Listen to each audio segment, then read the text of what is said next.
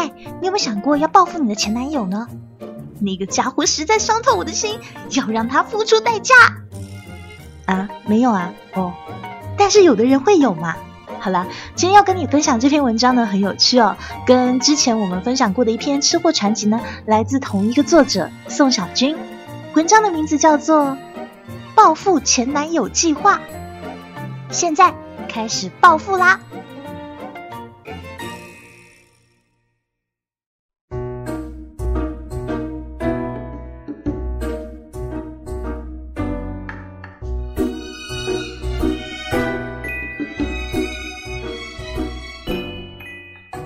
前几天跟董东东吃饭，东东他说自己要写篇文章，名字叫做《如何整死前男友》，而且仔细列举了十条丧心病狂的方法。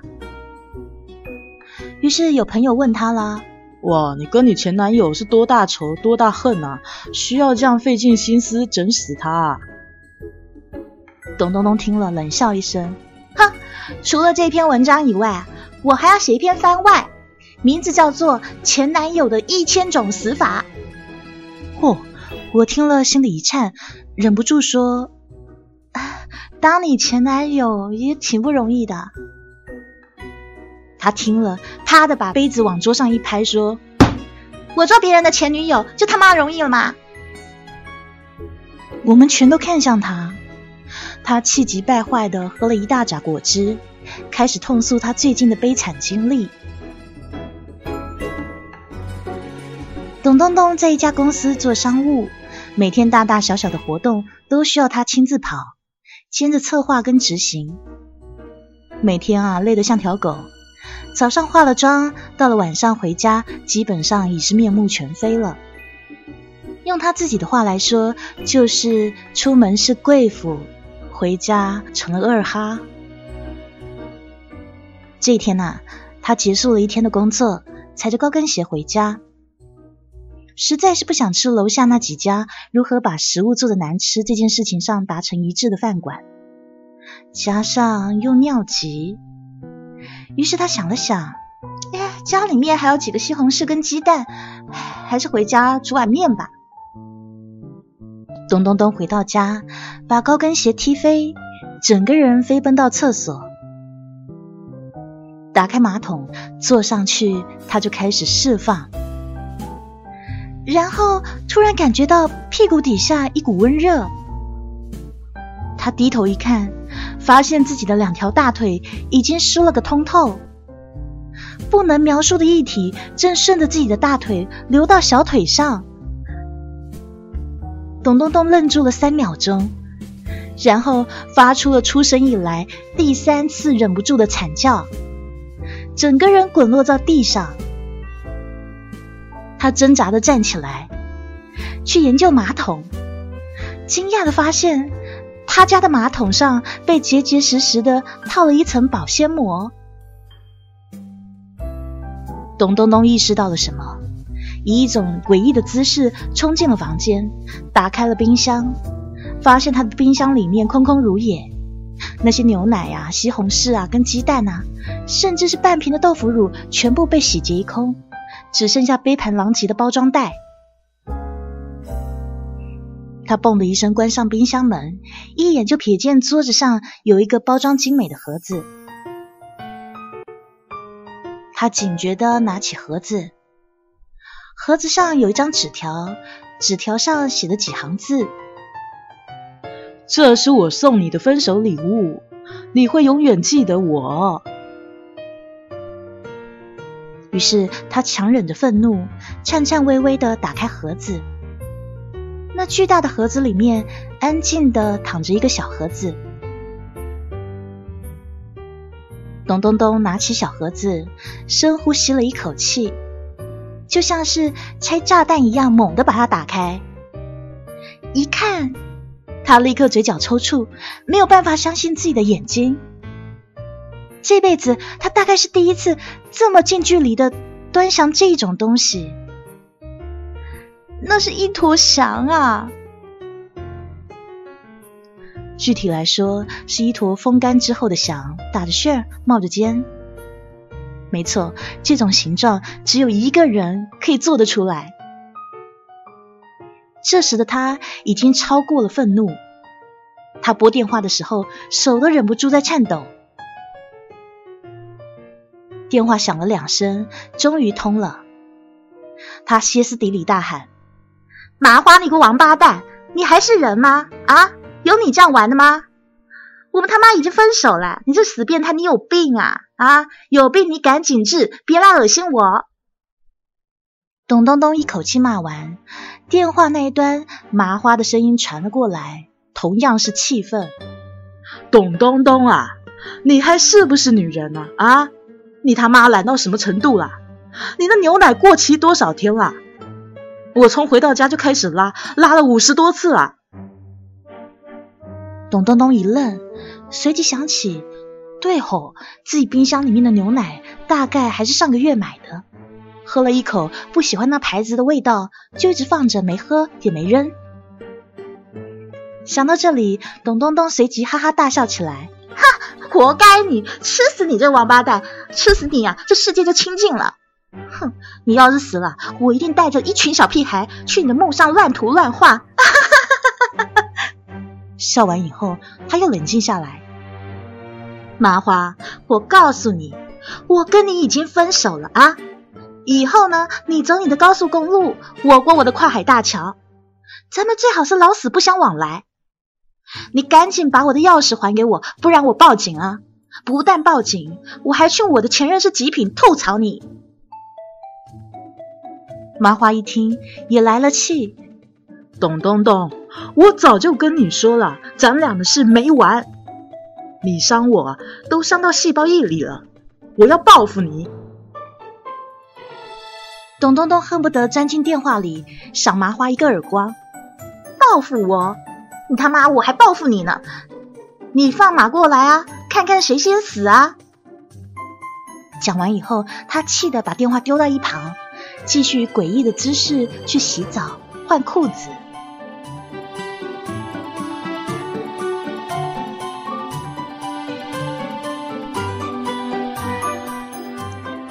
董东东跟麻花是我们所有朋友中最奇葩的一对情侣。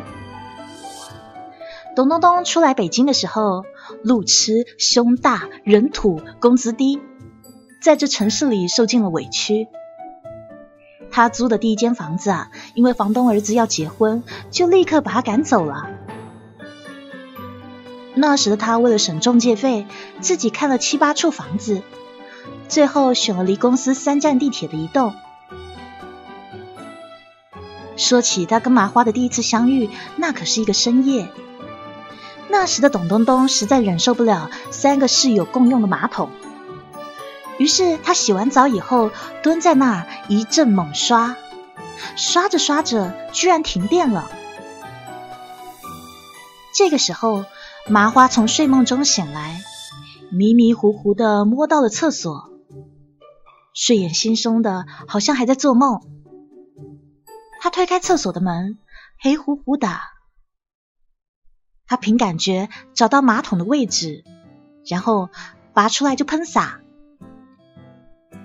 董东东被一股热流烫的弹起来，一胳膊肘砸到了麻花的重要部位，于是麻花立刻尿路中断，捂着肚子瘫软在地上。这两个人的第一次相遇啊，令人惊叹，也给他们都留下了终身的阴影。以后啊，董东东在刷厕所的时候，就养成了眼观六路、耳听八方的习惯。而麻花晚上起来上厕所呢，一泡尿都起码分成三段以上。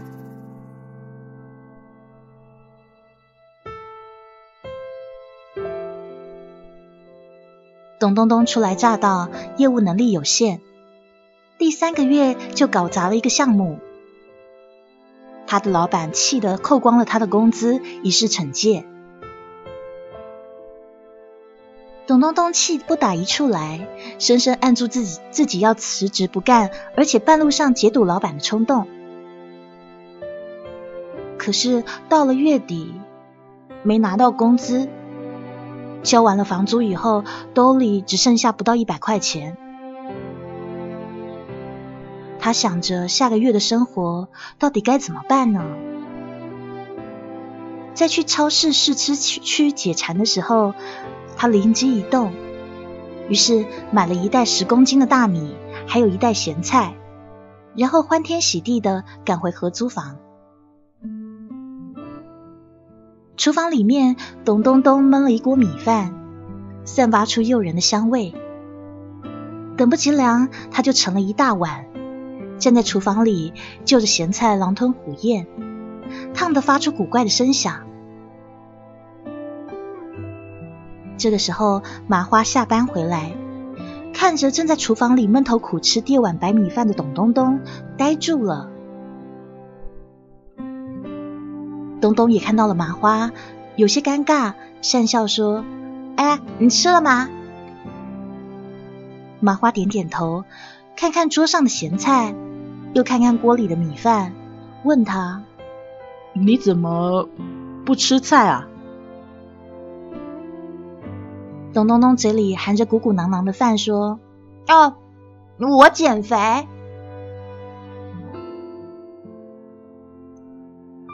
第二天中午，董东东在微波炉里热了一盒白米饭。白米饭上还撒着几粒芝麻，偷偷摸摸的在自己的工位上吃着咸菜，两分钟就干完了一顿午餐。他心里还暗自庆幸，幸亏没有人看到。晚上他回家的时候，一进门就闻到了米饭的香味。那当下他第一个反应就是：“妈蛋，有人偷吃我的米饭！”于是他杀进厨房，结果看到厨房里大鱼大肉的食材躺在水槽里，愣住了几秒钟。麻花从房间里走出来，像是颠勺的吩咐择菜的说：“没吃饭吧？”董东东愣愣的摇摇头。麻花说：“哦，嗯，正好我也没吃，菜我买好了，你做饭呗。”董东东都还没有回答，麻花就转身回房间了。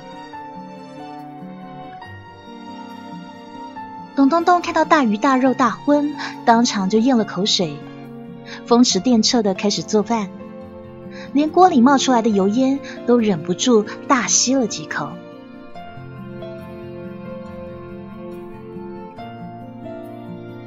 没多久，两个人窝在厅里吃晚饭。董东东紧张的看着麻花夹起一块肉，麻花顺利的咽下去，说了一句：“嗯，比我想象中的好吃啊。”于是东东松了一口气，终于放弃了伪装，开始疯狂的吃了起来。接下来整整一个月的时间，只要东东回到家，他就会发现。麻花已经把饭菜都买好了，就等着他做饭。恍惚间，他有了一种自己已经嫁作人妇的错觉。这两个人啊，在饭桌上把能聊的话题都聊了个遍。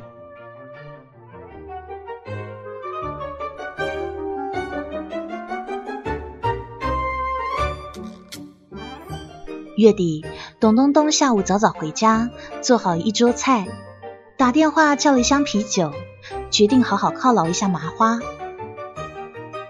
两个人边喝边聊，从国际局势聊到少女生理期，从小时候偷看邻居家阿姨洗澡聊到现在的老板其实是个变态。突然间，麻花蹦的倒在地上，不停的抽搐，嘴巴里面还吐出白沫，抽搐的像全身通了电一样。董东东吓坏了。他跪在地上扶着麻花，大惊失色说：“哎，你怎了？”麻花嘴里冒着泡泡说：“我我我有羊癫疯。”董东东吓得脸都绿了。那那那那怎么办？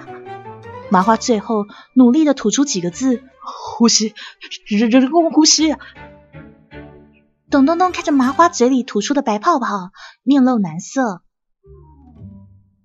可是麻花抽搐的越来越厉害了。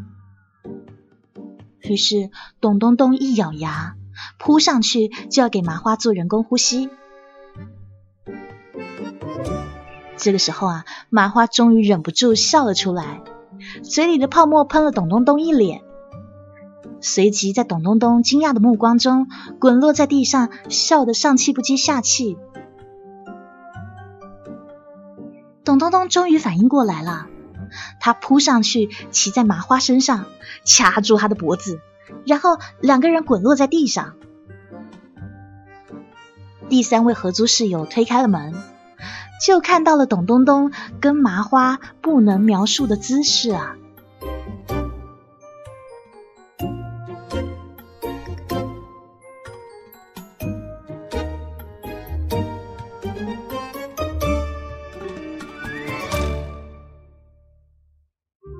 这两个人的进展之快，也超出他们自己的预料。他们的相处方式也令人震惊。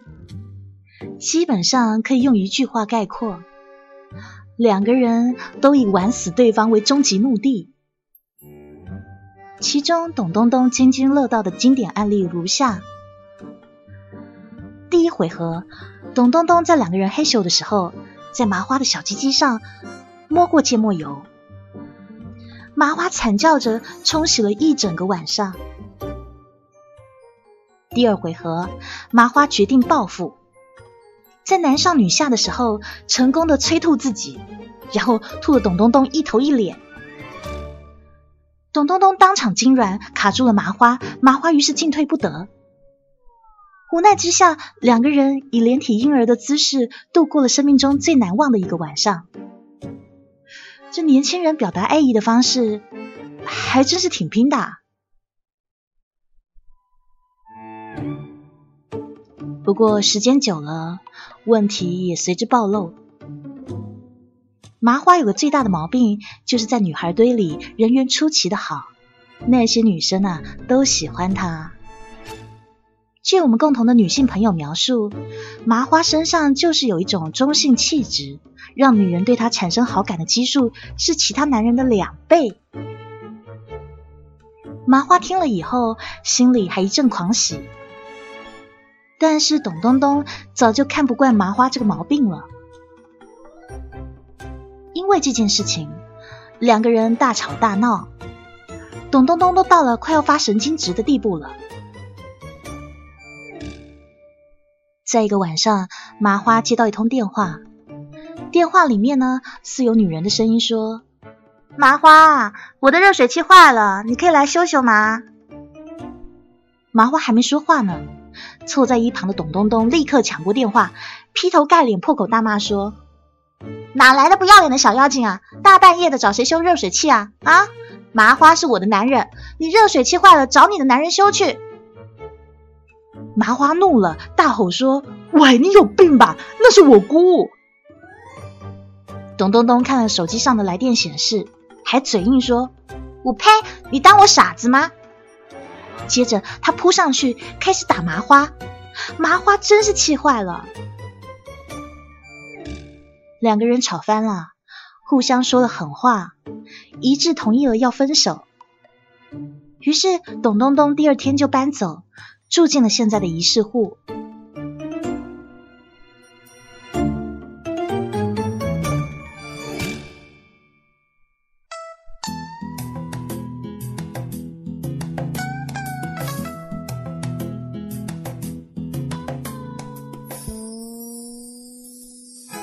分手了以后啊，董东东为了气麻花，他火速的找了一个男朋友，两人成双入对。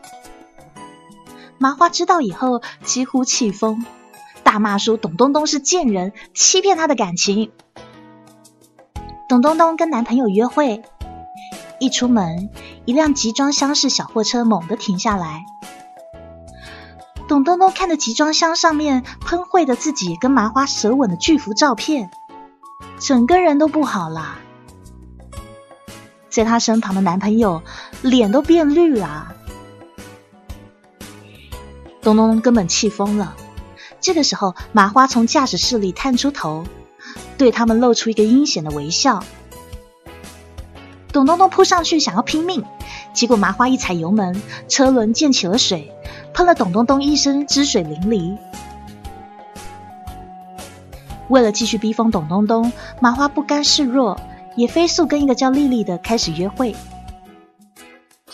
麻花约了丽丽看电影，结果一转头就看到了董东东坐在自己旁边。这时候麻花才想起来，哎呀，这女人有我任何一个电影票客户端的密码啊！电影开场的时候，董东东目不斜视，好像他根本不认识麻花。坐在旁边的麻花心里七上八下的。电影到了最安静的后段，声音静止。这个时候，董东东站起来，啪的给麻花一个响亮的耳光，震惊全场。然后他用尽吃奶的力气喊出来说：“臭流氓，你摸我胸！”于是整个电影院里面的人全都看向了麻花。麻花被打懵了，捂着脸，不知所措。那个叫丽丽的女孩不可思议的看向麻花，然后。假装不认识，站起身，匆匆离开了。出了电影院，董东东浪笑，麻花气急败坏说：“董东东，我操你大爷！”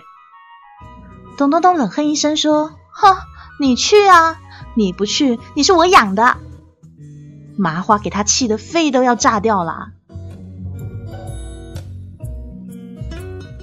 这两个人分别找我们吐槽，控诉另一个人的变态心理。我们都以为这是两个人花式秀恩爱呢，没理会他们。直到有一天，麻花就像是换了一个人似的，出现在芥末辣椒的火锅店里。麻花西装革履，头发精心打理过，不像平常那么邋遢。我酒饼、米饭还有芥末，那个时候正在埋头苦吃。见到麻花闪亮登场，他骄傲的宣布说：“我恋爱了。”在场的没有人抬头，大家心里想的是一样的，就是这两货啊又和好了。麻花不爽说：“我就知道你们不相信，所以呢，我把他带来了。”结果，一个女孩从门口闪进来，自然的跟大家打招呼说：“大家好，我叫丽丽。”酒饼的一根金针菇卡在嘴边，大家对视，面面相觑。我心里暗暗后怕，心想：“哎呦，幸亏董东东不在，要不然这里非得发生血案啊！”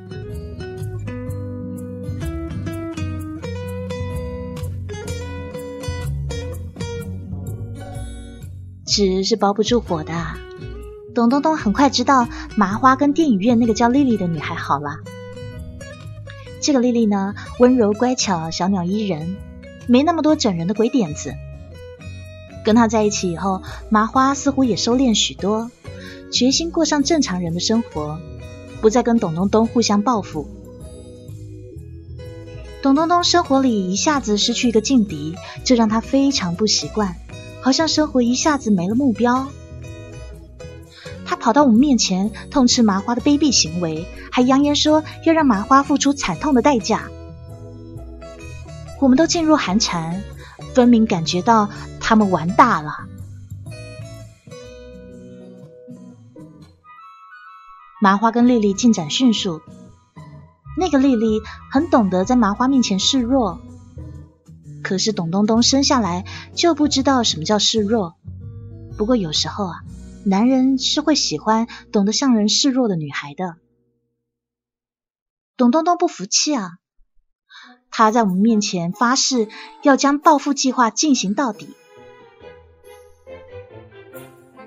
他找到麻花，拍给麻花一张卡，说：“这是我所有积蓄，给你买婚房用。”麻花呆住了，愣了老半天，然后他把卡推回给董东东，说：“我买婚房用不着你的钱啊。”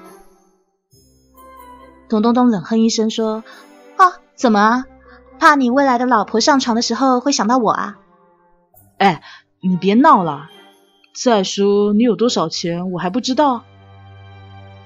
瞧不起人是吧？这卡里面是十万。你哪来那么多钱啊？哼，卖肾啊！麻花给他吓惨了，跳起来就扒开他的衣服。两个人在众目睽睽之下滚落在地上，直到麻花确认董东东两侧肾脏的位置都没有疤痕，他才放下心。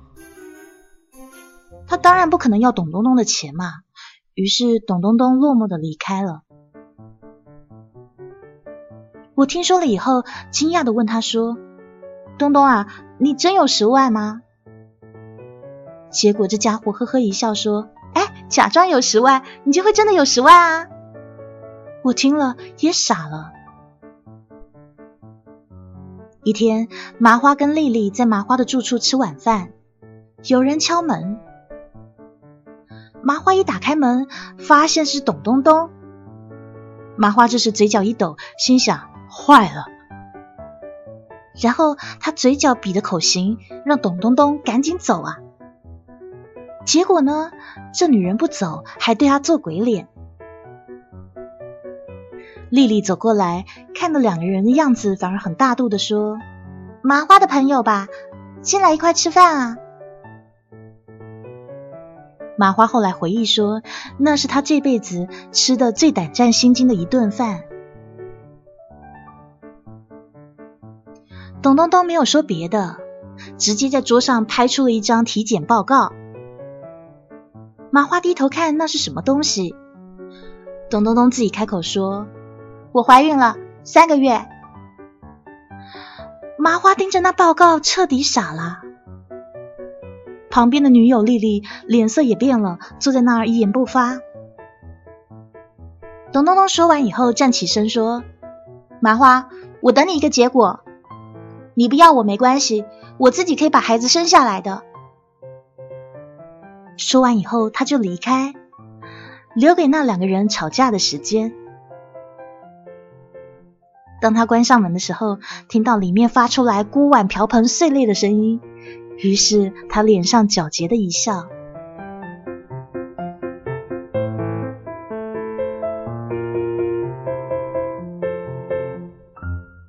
第二天呐，麻花气急败坏的砸响了董东东的门。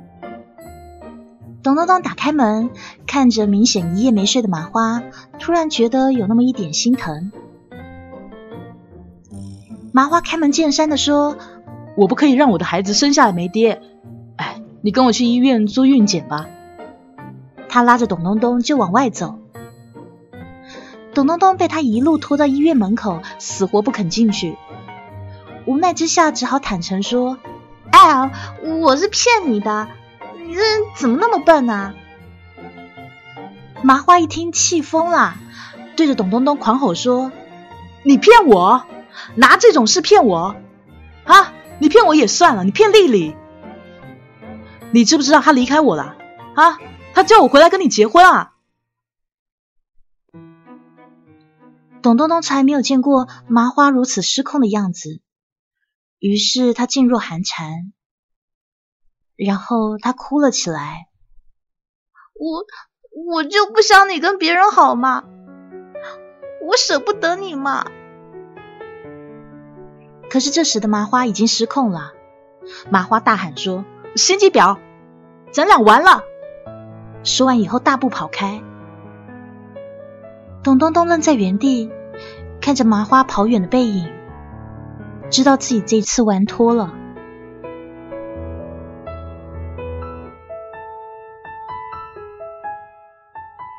麻花到处找他的女朋友丽丽，可是丽丽不肯见他，所有的联系方式他都被丽丽拉黑了。麻花气急败坏的，直到有一天，丽丽出现了，两个人约在咖啡馆见面。丽丽叹气说：“我都知道了，董东东找过我了。”麻花听了一愣，丽丽说的有些心疼，她说：“她不应该说谎，让我好好照顾你。”然后他拿出一本日记本，递给了麻花。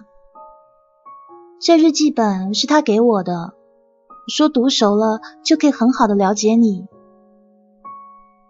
麻花接过来，翻开那本笔记本，里面密密麻麻写满了字。整蛊麻花一百招，再接再厉。麻花最爱吃的菜谱，尝试中。麻花的雷区，试探中。麻花最敏感的部位，探索中。麻花翻看着笔记本，说不出话来。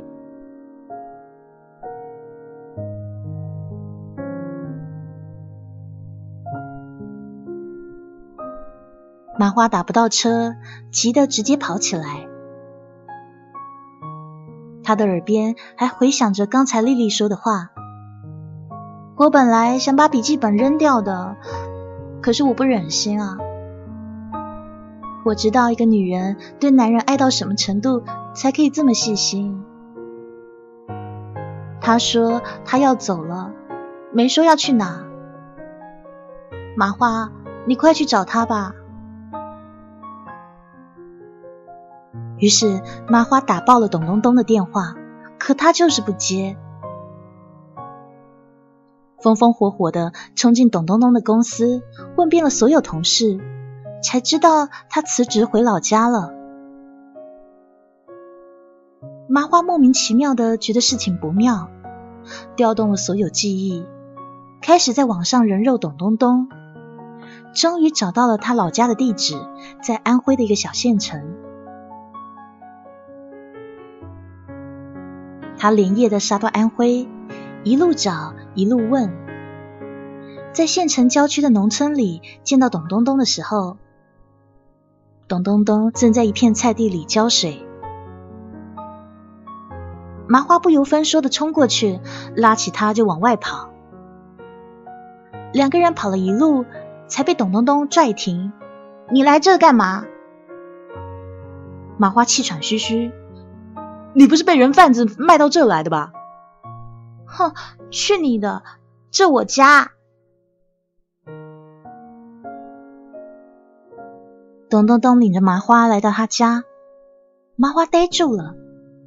眼前一片空地上坐落着两个集装箱，集装箱上安装了窗户跟门框，做成房子的样子。老两口正在没有围墙的院子里腌咸菜。麻花呆呆的看向董东东，我准备隐居一段时间，这我新家，我自己设计的，怎么样？麻花都傻了。董东东拉着他的手走到老两口面前，说：“爸妈，这就是麻花。”老爷子一听，手里拎着一个榨菜头，就开始跳起来，想要打死麻花。麻花拔腿就跑啊！老爷子叫嚣着：“臭小子，你欺负我女儿，我打死你啊！”麻花一路狂奔，老爷子身体太好，不断用榨菜头扎着麻花的脑袋。董东东终于忍不住哈哈大笑。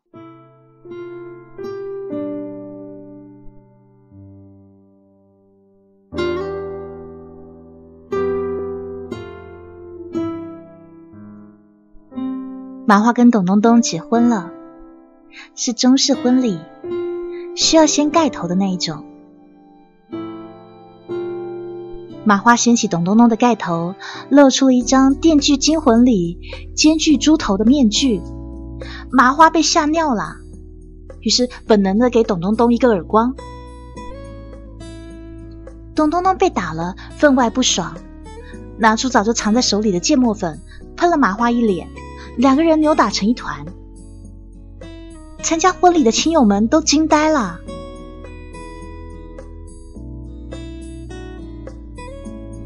你有想过报复你的前任吗？是希望他过得比你好，还是希望他一直不幸福？在一些莫名其妙的时刻，你想起前任的时候，是嘴角带着微笑，还是心里骂我操？前任永远是我们挥之不去的存在。前任们组成了我们的历史，好的、坏的、疯狂的、伤感的。想一想，如果一个人没有前任，好像人生也挺不完整的。其实对前任最好的回应，不是愤恨，而是怀念；不是报复，而是祝福。爱过了就爱过了，爷们一点，互相放过，彼此成全。就算做不了朋友，也可以做个熟悉的陌生人。再次相见，笑着问一句：“哎，还没死啊？”当然，如果你有本事像我们剧中的董东东一样，把前任变回现任，那么算你厉害，要好好享受。最后，让我们一起祝普天下所有的前任安宁喜乐，祝他们找到的现任一个不如一个。